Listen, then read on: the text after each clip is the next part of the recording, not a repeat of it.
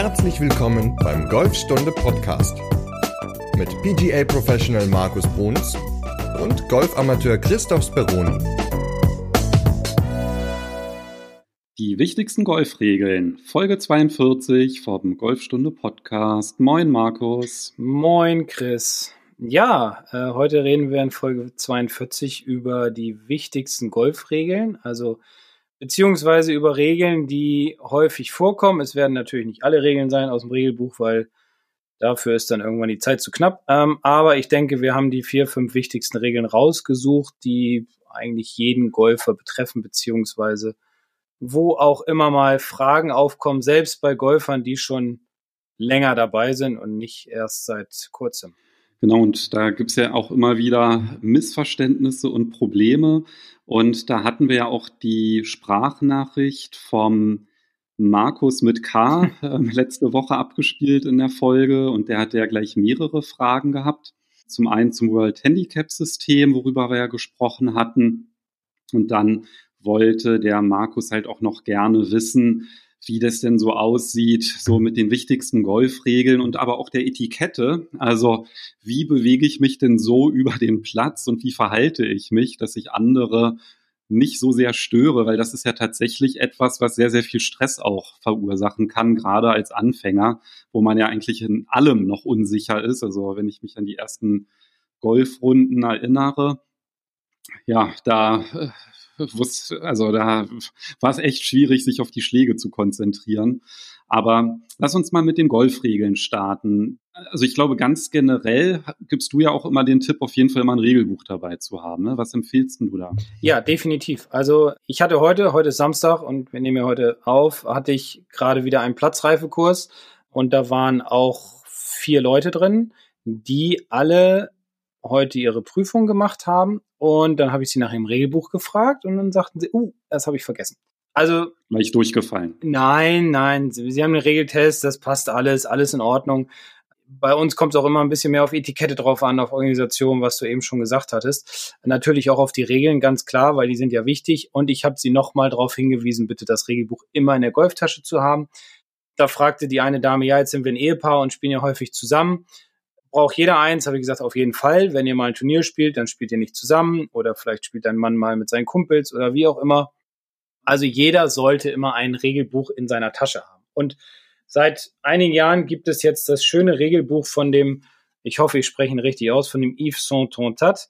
Das ist Golfregeln kompakt. Ich persönlich finde es richtig geil, weil es, hat, es ist so eine Art Ringordner, es ist äh, super illustriert, es hat an der Seite so Register wo man halt auch schnell hinschlagen beziehungsweise blättern kann, wenn man dann auf dem Platz eine bestimmte Frage hat oder nach einer Antwort sucht, wie zum Beispiel ja, die Penalty Area, die ist ja seit 2019 Penalty Area heißt und nicht mehr Wasserhindernis. Ähm, da kann man also direkt hinschlagen und dann hat man ein schönes großes Bild, alles schön farblich, kurze, knackige Erklärung, sehr klar geschrieben und das ist das Regelbuch, was ich meinen Schülern empfehle und ähm, sie sind glücklich damit, wenn sie es denn dabei haben. Alternativ gibt es ja auch noch eine App, Rules of Golf.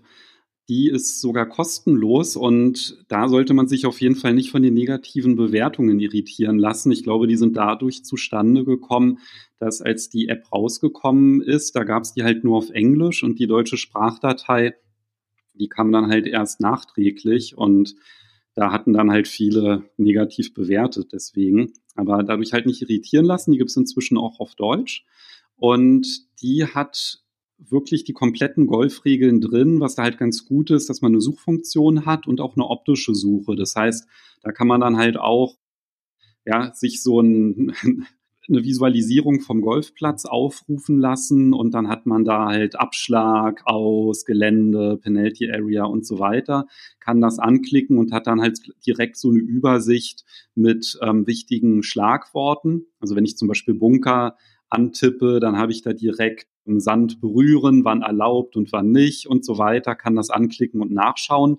Das ist halt auch nochmal ganz gut, weil ich habe tatsächlich auch persönlich die Erfahrung gemacht, dass mit dem Golfregeln kompakt, dass das halt total gut ist, weil es sehr visuell ist, aber es sind natürlich auch nur Erläuterungen und es ist halt auch nicht vollständig. Also ich hatte zum Beispiel in einem Turnier den Fall, dass mein Ball in der Mitte vom Busch lag. Also da war keine Chance ranzukommen.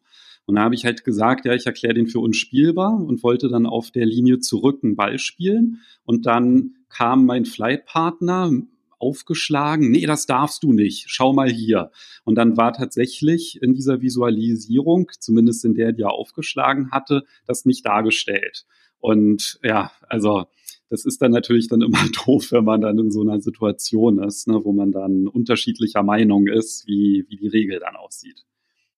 Ja, definitiv. Wobei ich habe es hier jetzt mal aufgeschlagen, unspielbarer Ball. Also jetzt vielleicht ist es neu, aber ich finde es jetzt dann doch schon relativ eindeutig, weil es vielleicht ist es auch ein altes Regelbuch gewesen, weiß ich nicht.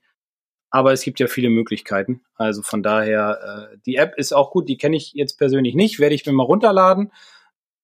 Bin halt eher so der Typ, äh, immer noch Papierform und das Regelbuch dabei haben, weil in der App dann raussuchen und so weiter, finde ich dann immer ein bisschen kompliziert. Aber wenn man sich reinarbeitet in alle Dinge, dann äh, denke ich, kann auch die App funktionieren, genauso wie das Regelbuch. Also auf jeden Fall sollte man immer entweder ein Buch oder die App dabei haben, um einfach, wenn knifflige Fragen sind oder wenn es auch simple Sachen sind wie Penalty Area oder Ball im Aus oder so, man ist sich nicht ganz sicher, dass man dann einfach mal eben nachschaut, um dann halt sicher zu gehen, beziehungsweise um keinen Stress im Flight zu haben während des Turniers. Ja, du hast jetzt schon verschiedene Schlagworte äh, fallen lassen. Mhm. Und zwar Penalty Area, Ball im Aus. Wir hatten jetzt gerade mit dem Busch den unspielbaren Ball. Was sind denn alles so die glaube, genau auf diese Punkte willst du auch eingehen. Ne? Und ich glaube, was auch noch ziemlich häufig vorkommt, ist so das Stichwort Hemmnisse, mhm. also die straflose Erleichterung. Ne? Mhm. Also wann darf ich den Ball woanders hinlegen und wann nicht? Genau. Also wir können ja das immer so ein bisschen so zwischendrin einfach alles zusammen beantworten, beziehungsweise drüber sprechen. Ähm, Hemmnisse, wenn ich darauf kurz eingehe, gibt es ja zwei verschiedene. Es gibt ja einmal das bewegliche und einmal das unbewegliche Hemmnis. Und es ist ja so, dass Hemmnisse im Grunde alles Dinge auf dem Golfplatz sind, die künstlich sind. Also wie zum Beispiel eine Bunkerhake oder wie ein äh, hier ein, ein Ballwascher, wobei die sind im Moment wahrscheinlich auf den auf allen Plätzen abgebaut aufgrund von Corona. Aber auch eine Bank oder ein Weg oder eine Hütte oder sowas, das sind halt alles künstliche Dinge, die entweder bewegt werden dürfen, dann sind sie halt bewegliche Hemmnisse oder halt unbewegliche Hemmnisse, die dürfen dann halt nicht bewegt werden. Wenn ich also ein Hemmnis bewegen darf, wie zum Beispiel auch eine Bunkerhake, die ja auch mal außerhalb des Bunkers liegt, dann sollte ich immer darauf achten, wenn mein Ball da dran liegt, dass ich diesen Ball markiere, also ein Tee am besten dahinter anste äh, in den Boden leicht stecken, den Ball dann nur mit zwei Fingern aufnehmen, weil ich darf ihn halt nicht reinigen und dann nehme ich die Hake weg, lege sie irgendwo anders hin und lege den Ball dann mit den zwei Fingern praktisch wieder vor das Tee, so dass ich dann, nachdem ich das Tee rausgezogen habe, gut den Ball schlagen kann. Und dafür gibt es dann keinen Strafschlag, weil ich kann in dem Moment nichts dafür, dass mein Ball gegen so eine Hake gegangen ist, die dann da einfach liegt. Anders sieht es dann aus beim unbeweglichen Hemmnis. Auch da bekomme ich keinen Strafschlag. Da muss ich aber, weil ich sage mal zum Beispiel so eine Hütte, ähm, die kann ich halt schlecht wegbewegen. Und dementsprechend bekomme ich keinen Strafschlag, weil diese Hütte da steht. Aber ich muss halt sehen, dass ich eine Stelle finde, wo ich den Ball dann wieder droppen kann. Und ähm, da gibt's im Grunde den Satz, ab der nächstgelegenen Stelle der Erleichterung, wo der Stand und der Schwung nicht mehr durch das Hemmnis, wir nehmen jetzt die Hütte wieder, behindert werden. Dann messe ich eine Schlägerlänge aus, markiere diese Schlägerlänge mit zwei Tees, also auf der linken und auf der rechten Seite. Und dann habe ich eine straflose Erleichterung bekommen und kann den Ball straflos droppen. Droppen ist seit zwei Jahren, also seit Anfang 2019, ab Kniehöhe. Und ähm, ja, so viel erstmal zu den Hemmnissen. Ja, ich würde da ganz gerne noch ein bisschen was ergänzen. Gerne zur straflosen Erleichterung. Weil es ist ja auch so, dass nicht nur unbewegliche Hemmnisse eine Erleichterung erlauben. Also du hast ja gerade alles Künstliche angesprochen. Mhm. Ne? Also weiß ich, was halt ziemlich häufig ist, das ist dann ein Weg beispielsweise, dass der, also ein künstlich angelegter Weg, dass da der Ball dann landet und dass man da dann Erleichterungen nehmen darf. Es gibt aber auch ungewöhnliche Platzverhältnisse, da darf man dann auch straflose Erleichterungen nehmen. Das heißt, wenn man zum Beispiel so ein Tierloch hat, also keine Ahnung, da ist jetzt irgendwie ein, ein Fuchsbau oder irgendwas, mhm. oder vom Kaninchen ein Loch und der Ball liegt genau da oder man würde drauf stehen, dann darf man da auch Erleichterungen nehmen. Genauso bei zeitweiligem Wasser, also wenn man halt da so eine riesige Pfütze hat auf dem Platz oder halt auch beim Boden eine Ausbesserung. Genau. Und vielleicht eine ganz wichtige Ergänzung zu den künstlichen Gegenständen, und zwar Ausbegrenzungen, das sind keine unbeweglichen Hemmnisse. Das heißt, wenn man irgendwie weiße Auspfosten hat oder vielleicht sogar so einen Zaun, der als Aus deklariert ist in, der, in den Platzregeln, dann darf man da keine straflose Erleichterung nehmen. Das heißt, dort ist dann halt im Grunde immer die wichtigste Regel anzuwenden, spielen wie er liegt. Mhm, genau, weil die Pfosten, also meistens sind Ausgrenzen ja mit weißen Pfosten gekennzeichnet, die gehören halt nicht mehr zum Platz. Da hätte man dann zumindest die Möglichkeit, den dann, also wenn er jetzt zum Beispiel direkt an so einem Pfosten liegen würde oder an einem Zaun, dass man ihn dann für unspielbar erklärt. Richtig. Und das wäre dann im Grunde schon so eine zweite ganz, ganz wichtige Regel, mit der man sich auch, glaube ich, sehr, sehr viele Schläge auch sparen kann. Ne? Mhm, genau.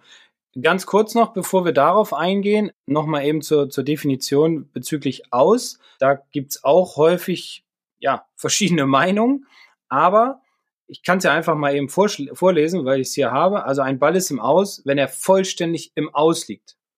Also das heißt, wenn der Ball hinter der Grenze liegt, wenn der Ball jetzt auf, also die Ausmarkierungen stehen selbst nämlich im Aus. Das heißt, die Grenze verläuft platzseitig. Ob ein Ball im Aus liegt, bestimmen Sie am besten, indem Sie hinter einen Pfosten gehen und diesen in dieselbe Ebene mit dem nächsten Pfosten bringen. Also indem man so praktisch mit dem Auge eine visuelle Flucht bildet. Also ein Ball ist im Aus, wenn er halt hinter diesem Pfosten liegt, ähm, mit der ganzen Umdrehung.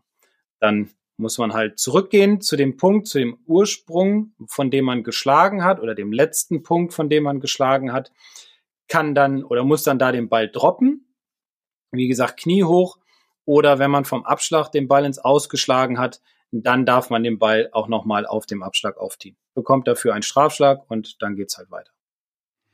Genau, und beim Strafschlag, das ist auch, glaube ich, wo viele Anfänger, also das merke ich halt auch immer, wenn man ja auch auf Golfstunde Fragen stellen kann, wo netterweise auch der Torben von Golf Rules immer ganz fleißig beantwortet. Mhm.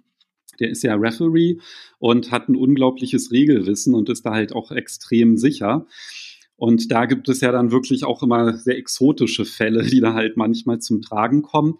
Und da vielleicht auch noch an der Stelle ein Tipp auf der Seite, auf der Facebook-Seite von Golf Rules. Da gibt es dann auch immer ganz oft solche Situationen, wo dann halt ja, Fotos sind von, sage ich mal, ungewöhnlichen Lagen des Balles und dann halt auch Erläuterungen, wie dort vorzugehen ist. Und das ist eigentlich auch ein ganz guter Tipp, diese Seite einfach mal zu abonnieren, weil wenn man da halt regelmäßig solche Sachen dann auch sieht, dann wird man natürlich dann halt auch ein bisschen sicherer.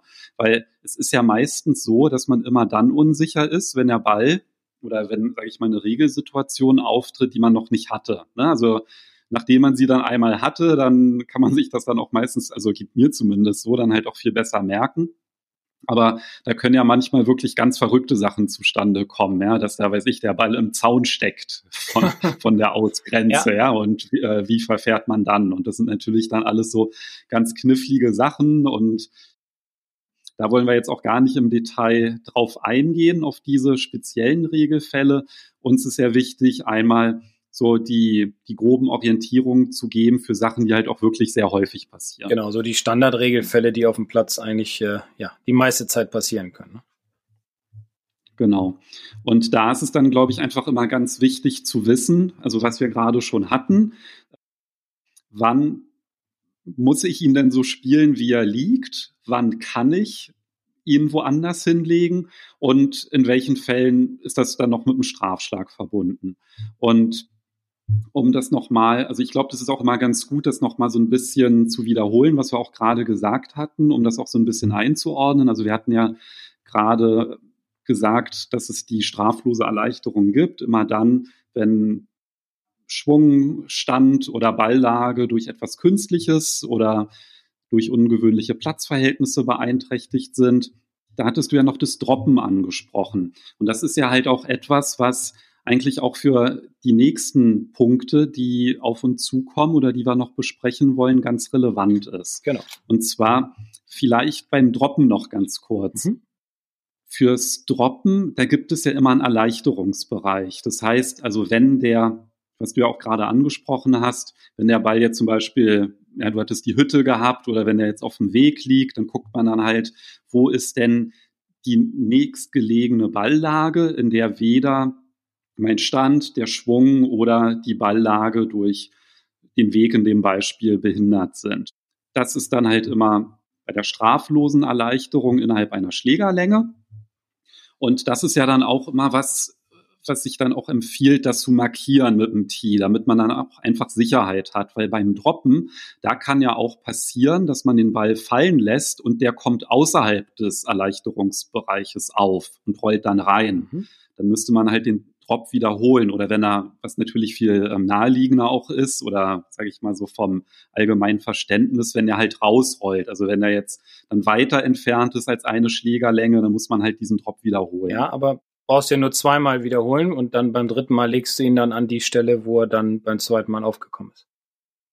Genau, das kann halt dann immer zum Beispiel passieren, wenn das eine starke Schräglage ist und man lässt den halt fallen und man kann machen, was man will, der rollt einfach halt immer raus. Dann beim dritten Mal hinlegen den Ball im Erleichterungsbereich und dann kann es von dort dann weiter. Genau. Beim Droppen ist es so, man darf nämlich zum Droppen den längsten Schläger nehmen aus seiner Tasche. Also ich denke mal, bei den meisten ist es der Driver. Man darf aber dazu nicht den Putter verwenden. Weil manche haben vielleicht auch so einen Broomstick-Putter in der Tasche. Und der ist länger als der Driver, also diese ganz langen Putter, den darf man nicht verwenden, sondern nur dann den Driver, den, den längsten Schläger halt. Und ähm, ja, droppen halt nochmal innerhalb dieser einen Schlägerlänge, Knie hoch und ähm, genau. Wenn es logisch, wenn straflos ist, gibt es keinen Strafschlag. Wir haben uns das früher mal so gemerkt, dass wenn es dumm gelaufen ist, bezüglich der Strafschläge, wenn es dumm gelaufen ist, dann gibt es einen Strafschlag und wenn es eigene Dummheit ist, dann gibt es zwei Strafschläge. Also wie zum Beispiel, wenn ich auf dem Grün mit meinem Ball liege, mein Mitspieler liegt auch auf dem Grün und ich bin dran mit Patten, er hat seinen Ball nicht markiert, ich patte und würde seinen Ball treffen. Und dann bekäme ich halt zwei Strafschläge und das ist im Grunde eigene Dummheit, weil ich nicht aufgepasst habe, dass er seinen Ball markiert. Also so kann man sich das, glaube ich, auch immer noch ganz gut merken. Genau, und beim unspielbaren Ball, was ich da halt auch immer sehr, sehr hilfreich finde, das ist halt immer die Überlegung, wenn man einen Ball für unspielbar erklärt, dann hat man ja auch unterschiedliche Möglichkeiten, wo man den droppen kann, den Ball. Also zum einen, also es sind ja insgesamt drei Stück. Das ist dann halt immer so, dass ich mir dann immer überlege, wenn der jetzt zum Beispiel in so einem Busch liegt, der Ball, und ich gucke mir dann an, oder weiß ich, unterm Baum und dann muss man irgendwie gebückt schwingen und man hat irgendwie schon Zweifel, dass man wirklich irgendwie den Ball auch trifft. Dann sollte man sich eigentlich immer überlegen, wenn ich den Ball im Erleichterungsbereich droppen würde, wäre ich nach meinem Schlag glücklich, wenn der Ball dort liegen würde? Und wenn man diese Frage mit Ja beantwortet, dann auf jeden Fall immer den Ball für unspielbar erklären, weil man dann einfach dieses Risiko rausnimmt, dass man da irgendwie mit einem Kunstschlag den Ball, also ich meine, auch wenn es verlockend ist, ne, und da gibt es ja halt so auch so schöne Beispiele, wo irgendwie Tourpros irgendwie auf den Baum klettern und den, den Ball dann von dort runterschippen aufs Grün. Also ja, ich glaube, wenn man sich nicht verletzen will und den Score beisammenhalten möchte als Amateur, dann ist es immer ganz sinnvoll, vielleicht auch häufiger davon Gebrauch zu machen, den einfach für unspielbar zu erklären. Ja, definitiv. Also wenn es gar keine andere Möglichkeit gibt, beziehungsweise die Lage aussichtslos ist oder wie du auch schon gesagt hast, dass es sinnvoller ist, den Ball ja, aus, der, aus, aus der Gefahr rauszunehmen, also aus dem Baum, hier unten im Baumwurzeln oder aus, aus dem Busch heraus, dann sollte man ihn auf jeden Fall für unspielbar erklären und nicht versuchen, diese Kunstschüsse zu wagen, weil also ich habe das auch schon oft probiert in meiner äh, Amateurkarriere und es ist in 90 Prozent der Fälle in die Hose gegangen, beziehungsweise im Nachhinein habe ich mich geärgert, dass ich nicht gesagt habe, ich erkläre den Ball für unspielbar, krieg dann den Strafschlag und am Ende habe ich dann vielleicht ein oder zwei Schläge sogar weniger, als wenn ich versuche, den da rauszuspielen, weil es ist auch schon mal passiert, dass ich versucht habe, den wirklich aus dem Busch zu spielen, konnte zwar nicht richtig aus und habe gedacht, ich schaffe das trotzdem, habe dann Luftschlag gemacht oder den Ball nur leicht nach vorne geditscht, musste dann den Strafschlag nehmen, weil ich ihn dann gar nicht mehr weiterspielen konnte. Also bevor man irgendwie versucht, einen Ball aus einer unwegsamen Lage herauszuschlagen, sollte man sich wirklich Gedanken darüber machen, ob es nicht sinnvoller ist, den Ball für unspielbar zu erklären. Es ist eine Überwindung, diesen Strafschlag in Kauf zu nehmen, aber in den häufigsten Fällen ist es die beste Alternative oder die bessere Alternative. Und wenn man den Ball für unspielbar erklärt, da kennen ja auch ganz viele nicht die Möglichkeiten überhaupt, ne, genau. wo man ihn droppen kann. Und es sind ja drei Stück. Vielleicht kannst du darauf mal eingehen. Gerne.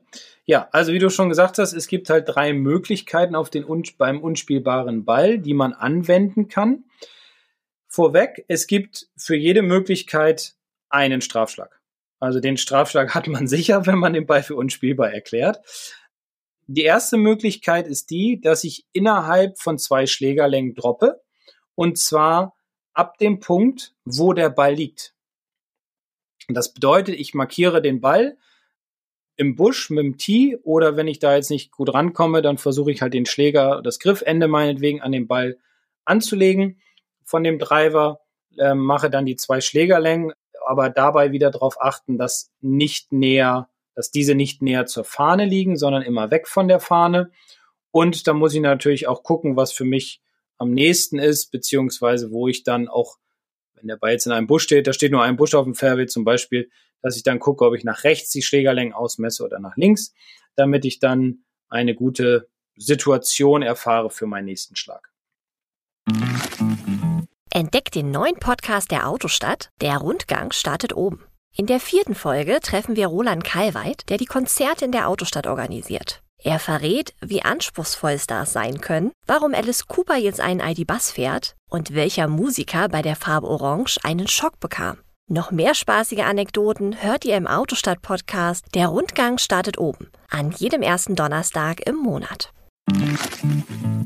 Innerhalb dieser zwei Schlägerlängen, die ich markiere, dann mit zwei Tees an den jeweiligen Enden, kann ich den Ball dann droppen. Wie gesagt, hatten wir schon drüber gesprochen, droppen ist kniehoch. Und ähm, ja, dann kann ich den Ball halt weiterschlagen mit einem Strafschlag.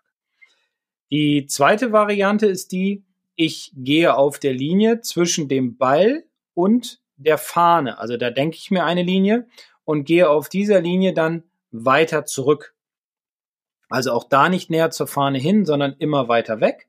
Und dann ähm, kann ich den Ball dort innerhalb von einer Schlägerlänge droppen. Das heißt, ich muss dann eine Schlägerlänge ausmessen, praktisch wie so ein halbes Kuchenstück oder Tortenstück kann ich mir dann eine Schlägerlänge auf den Boden so ausmessen, nach links, nach rechts und nach hinten. Und in diesem Bereich, in diesem Tortenstück kann ich dann meinen Ball droppen, bekomme ich aber auch einen Strafschlag. Die dritte Variante ist die, dass ich zurückgehe zu der Stelle, von der ich zuletzt geschlagen habe. Wenn das vom Fairway wäre, dass ich also vom Fairway geschlagen habe, das und der Ball geht dann äh, in eine unspielbare Lage, dann muss ich wieder mit einer Schlägerlänge droppen. Also ich muss diese dann ja, wie eben auch auf der Linie zurück dann wieder ähm, deutlich kennzeichnen mit den Tees und den Ball dann innerhalb dieser Schlägerlänge droppen, beziehungsweise auch hier, wenn ich vom Abschlag abgeschlagen habe und der Ball geht dann in einen Busch und ich erkläre ihn für unspielbar, kann ich auch zum Abschlag zurück und dort dann aufziehen. Für alle drei Möglichkeiten gibt es aber, wie gesagt, immer einen Strafschlag.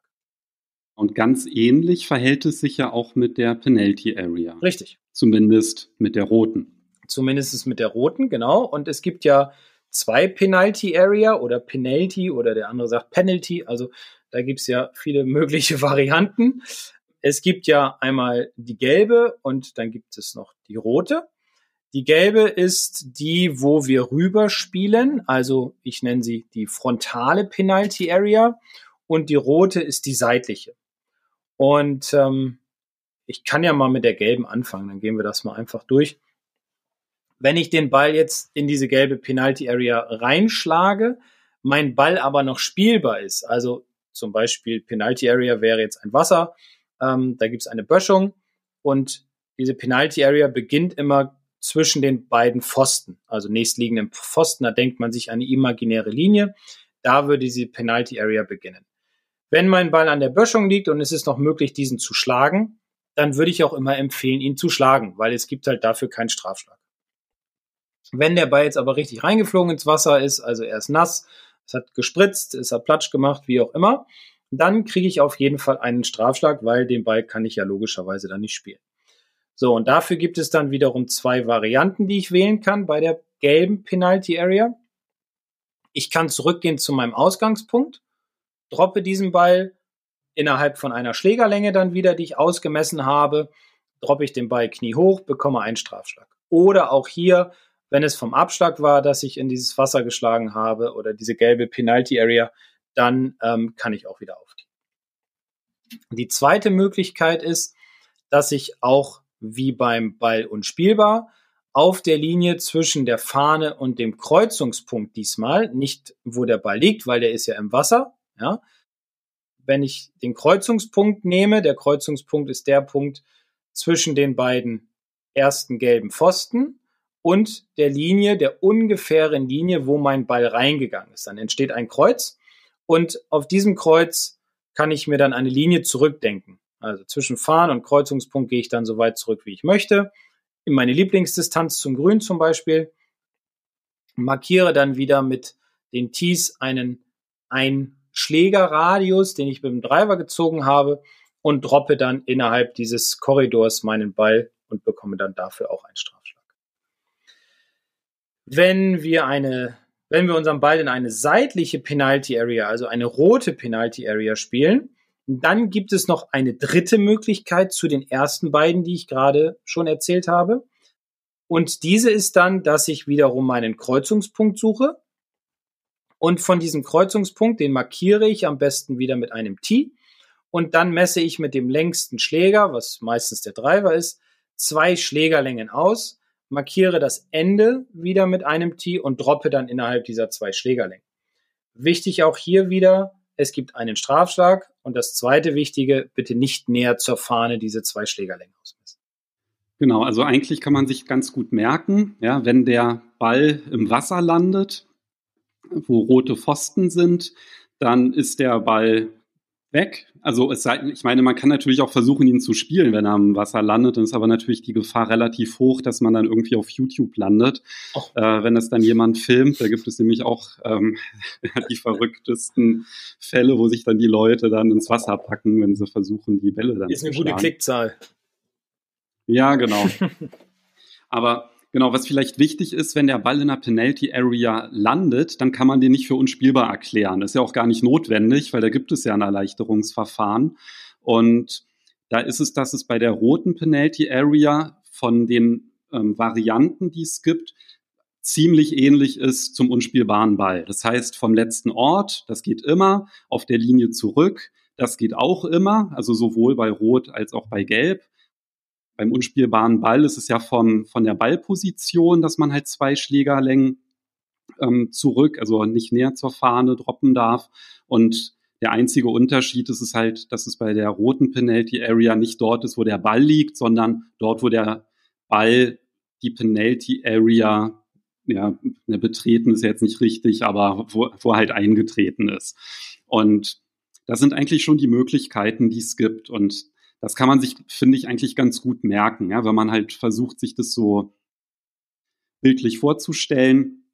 Ähm, hilft das natürlich auch immer. Und nach der Podcast-Folge könnt ihr auch gerne in die Podcast-Beschreibung reinschauen. Dort verlinke ich nochmal äh, ein paar Grafiken. Das sind so ein paar Erläuterungsgrafiken, wo all diese Varianten aufgelistet sind. Also sowohl zum unspielbaren Ball als auch zur Penalty Area, dann auch nochmal zur straflosen Erleichterung, wann darf man sie nehmen, wann nicht und ähm, auch zum Droppen. Und da auch nochmal vielen lieben Dank an den Torben, der mir dabei geholfen hat, das auch alles regelkonform zu beschreiben, weil ich habe immer so das Problem, dass ich die dass diese, dass in den Golfregeln, da ist natürlich alles drin, aber ich finde es immer viel dass man sich das viel besser merken kann, wenn es irgendwie mit Situationen verbunden ist.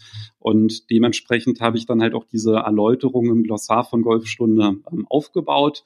Und da lohnt sich es auf jeden Fall mal reinzuschauen und die Grafiken äh, die kann man sich halt auch gerne als Spickzettel einfach ähm, auf dem Smartphone sichern. Dann hat man es auch immer dabei, ja, wenn man da mal nachschauen möchte. Ich habe noch einen Einwand. ja. Und zwar zu äh, den Penalty Areas noch mal eben ganz kurz weil auch da muss man, also klar, die Regeln stehen fest, gar keine Frage, aber es gibt ja auch Platzregeln. Und bei den einigen Plätzen, also bei uns in Sieke gab es das inzwischen nicht mehr, weil wir das ein bisschen geändert haben, ist auch oder besteht auch die Möglichkeit einer Dropzone, dass es Dropzonen gibt. Dann müssen diese halt genutzt werden. Na, also, dass man dann halt in, in, in der vorgeformten und vorgeformten, so ein Quatsch, vormarkierten, vom Club ausgesuchten Dropzone den Ball droppt, dann kann man diese nutzen, um dann einfach von dort weiterzuspielen. Aber auch in der Dropzone muss natürlich richtig gedroppt werden, also Knie hoch. Das ist eine Platzregel, da muss man immer, äh, also bei uns in Siege steht es auf den Scorekarten drauf, äh, in anderen Clubs ist vielleicht ein Aushang oder man fragt dann mal im Sekretariat nach. Die Platzregel steht dann natürlich äh, alleine beziehungsweise über der Regel dann an sich. Also das heißt, es lohnt sich doppelt ins Glossar reinzuschauen, weil da gibt es nämlich auch ein Foto von einer Drop Area. Das heißt, wenn bei euch auf dem Platz es sowas nicht gibt, dann könnt ihr auch mal sehen, wie das aussieht. Also, und ich glaube, das ist dann halt auch genau der Punkt. Ne? Also die, die Golfregeln, die können halt wirklich beliebig komplex sein, weil auf dem Golfplatz hat man einfach wirklich unendlich viele Möglichkeiten, was irgendwie passieren kann. Da gibt's ja dann halt auch diese Decisions, ja, wo dann halt was passiert, wenn der Ball in der Hosentasche eines Zuschauers landet, was tatsächlich schon mal auch passiert ja. ist, ja. Und also, ja, da kann man, manchmal kann man gar nicht so verrückt denken, was alles auf dem Golfplatz passiert. Ja, das war zum Beispiel, ich weiß nicht, wie viele Jahre das her ist, bei, bei Rory McElroy fällt mir dabei gerade ein, da hat er im Turnier gespielt und hat tatsächlich seinen Ball verzogen und einem Zuschauer in die Hosentasche geschossen. So, und ähm, die erste Frage, die fand ich ganz amüsant, die der Referee dann gestellt hat, also an den Zuschauer, war, ob er sich bewegt hat. Ja, und er hat sich nicht bewegt. Dann musste der McElroy zwischen die Füße ein Tee stecken. Ach nee, dann hat er wurde noch gefragt, welche Seite ist der Ball? Und ich weiß jetzt nicht mehr. Ich sage jetzt mal in der, in der linken Hosentasche, ich weiß es nicht mehr. Und dann hat der McElroy praktisch in der Verlängerung nach unten in den Boden ein Tee gesteckt um den Punkt zu markieren, sozusagen die, die Flucht zu markieren, wo der Ball dann in der Hosentasche ist und durfte dann natürlich eine straflose Erleichterung in dem Moment äh, in Anspruch nehmen. Sein Glück, weil ansonsten wäre er in die Bäume reingeflogen. Also, aber auch ganz lustig, ein Ball in der Hosentasche verschwunden. Ja, weiß ich nicht, ob es das dann nochmal gab, aber da weiß ich auf jeden Fall, dass es vor, vorgekommen ist. Ja, spielen wie er liegt wäre ja auch gegangen, ne? Ja, herzlichen Glückwunsch. das, ja, naja, gut. Schmerzhafte Begegnung. Ein bisschen, ja, ja, genau. Eine Sache noch zum Ball und spielbar, und zwar, das ist ein bisschen ausführlicher, aber das ist auch immer wieder eine, eine, eine Sache, die natürlich häufig vorkommt und die vor allem vielleicht von Beginnern oder auch schon Leuten, die natürlich länger dabei sind, gerne gefragt wird oder auch in Anspruch genommen wird, ist nämlich wenn man nicht so gut ist im Bunkerspiel. Ja, weil auch im Bunker kann ich meinen Ball für unspielbar erklären. Und da würde ich noch ganz gerne einmal kurz drauf eingehen, weil doch immer wieder, so ist meine Erfahrung, viele Leute fragen, ob sie das können und wie dann die Regeln sind. Ähm, und beim Ball unspielbar im Bunker gibt es im Endeffekt vier Möglichkeiten, den Ball dann weiterzuspielen. Und wir können die einmal durchgehen. Und zwar ist es genauso wie auch beim, beim normalen Ball unspielbar. Ich kann innerhalb von zwei Schlägerlängen droppen, bekomme dann einen Strafschlag, aber das muss im Bunker passieren. Okay, also ich kann zwei Schlägerlängen ausmessen, auch wieder mit meinem längsten Schläger, allerdings im Bunker. Zum Beispiel, wenn der Ball in der Bunkerkante steckt und ich will den nicht schlagen, weil ich könnte mir wehtun oder sehe da keine Möglichkeit rauszukommen, dann kann ich die zwei Schlägerlängen Möglichkeiten an, äh, Möglichkeit anwenden, krieg einen Strafschlag und das muss im Bunker passieren. Die zweite Variante ist, auch die muss wieder im Bunker stattfinden. Ich bekomme wieder einen Strafschlag und gehe auf der Verlängerung der Linie zwischen dem Loch und dem Ball so weit zurück, wie ich möchte, allerdings innerhalb des Bunkers, messe dann wieder eine Schlägerlänge aus, droppe in dieser Knie hoch und wie gesagt, es gibt einen Strafschlag. Die dritte Variante, die ähm, ja viele nehmen, weil sie halt aus dem Bunker nicht so gut rausspielen können, wäre dann zurückzugehen zu der letztgestellt, äh, zuletzt, zu der letzten Stelle, wo ich zuletzt mein Ball gespielt habe, droppe innerhalb von einer Stra ähm, Schlägerlänge, bekomme einen Strafschlag oder wenn es wiederum vom Abschlag war, darf ich natürlich auch wieder aufziehen. Und die vierte Variante, und die ist ein bisschen anders als die ersten drei, denn für die vierte Variante gibt es nämlich zwei Strafschläge und die lautet wie folgt. Ich kann auf der Verlängerung der Linie zwischen dem Loch und dem Ball außerhalb des Bunkers beliebig weit zurückgehen und dann innerhalb von einer Schlägerlänge droppen.